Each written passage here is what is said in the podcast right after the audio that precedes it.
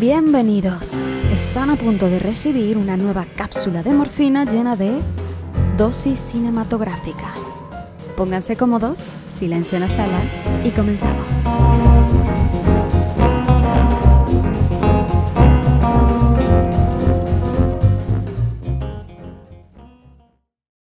¿Qué tal amigos? Soy Fernanda Valencia con una nueva dosis de morfina cinematográfica. Madame Claude fue una de las personalidades más conocidas en Francia, especialmente durante los años 60. Bajo dicho seudónimo, Fernand Grudet se forjó un monopolio, una inmensa fortuna y una gran reputación entre los hombres de las esferas más altas. Madame Claude decía que los dos negocios que más dinero generaban era la comida y el sexo, y a ella nunca se le había dado bien la cocina. Así, Madame Claude inició su propio burdel que llegó a consistir de más de 500 jóvenes y algún chico también, reclutados de distintas partes del mundo que irían a ser entrenadas para ser contratadas por altos dignatarios, artistas y demás. El negocio de la prostitución reservado exclusivamente para los bolsillos más selectos. Se rumora que entre sus clientes estuvieron John F. Kennedy, Aristóteles Onassis y María Callas, entre otros. El actor y productor Robert Evans escribió sobre su experiencia el día que el actor Alain Delon, como regalo, le llevó a conocer a Madame Claude. Durante muchos años, Madame Claude, protegida por sus poderosos amigos, fue intocable por la policía hasta que una investigación por evasión de impuestos prosperó y Madame Claude se fugó a los Estados Unidos.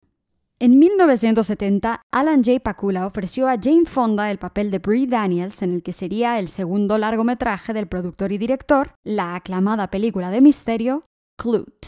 Para esas fechas, Jane Fonda ya había comenzado sus andanzas como activista política y se cuestionó si interpretar a Brie, una prostituta investigada por la desaparición de un empresario, sería políticamente correcto para una feminista como ella. Envió entonces el guion a una amiga suya muy cercana, también feminista. La amiga encontró que el guion de Clute permitiría a Fonda profundizar de verdad en el personaje y qué puede ser más feminista que indagar en el alma de una mujer para mostrarla cómo es en realidad. El apoyo de su amiga y la intriga al conocer la historia de Madame Claude en Francia, a través de tres amigas en París que habían trabajado para la famosa dueña del burdel, hicieron que la actriz aceptara el reto. Jane Fonda pasó semanas enteras junto a escorts y chicas de la noche, aunque comenzó a dudar de su decisión cuando en las noches que pasó junto a ellas, ningún potencial cliente tan siquiera la miraba. Fonda no se consideraba adecuada para interpretar a la prostituta y animó a Pakula a que mejor contratara a Faye Dunaway. Pakula se negó a ello e insistió que Fonda tenía la intensidad y profundidad que el personaje necesitaba. Y tuvo razón. La interpretación de Fonda le valió su primer Oscar a Mejor Actriz.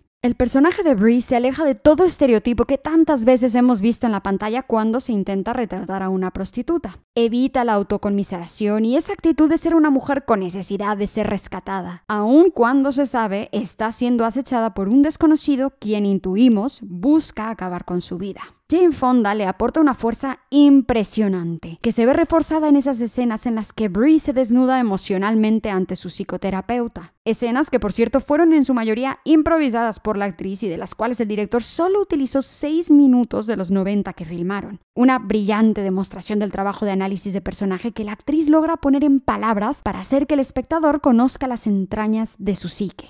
Jane Fonda y Brie no excusan su manera de actuar, de pensar o sentir, como pocas veces vemos en un personaje femenino en el cine. Simplemente son. Somos silenciosos testigos de su proceso de autoconocimiento, y ese silencioso testigo es encarnado por un discreto Donald Sutherland en el papel de John Clute, el detective privado contratado para resolver el misterio ante la desaparición del empresario y la posible culpabilidad de este en el misterio que rodea a Brie. El detective Clute es un mero observador, un observador de Brie alrededor de quien se desenvuelve toda la película. De hecho, la película debería titularse Brie, pues al editarla, Pakula decidió centrarse más en el personaje de Jane Fonda y llevarnos en un viaje para desvelar quién es Brie. Todos los elementos acertados se mezclan en Clute, una banda sonora que intensifica la atmósfera de extrañeza y paranoia, una cinematografía llena de oscuros que amenazan con engullir a Brie y Jane Fonda gracias a quien esta película se diferencia de cualquier otra que trate sobre la prostitución en los años 70 en Nueva York. Conclude, Alan J. Pakula da inicio a la conocida como su trilogía de la paranoia, con The Parallax View como la segunda entrega y la obra maestra All the President's Men, todos los hombres del presidente, cerrando con broche de oro. Temo decirles que por alguna extraña razón Clut no se encuentra en ninguna plataforma, pero les animo a que se compren una copia del DVD por Amazon. Si disfrutan el cine neo-noir de los 70, Clut es una película imprescindible. Muchas gracias queridos por escuchar una dosis más de morfina cinematográfica.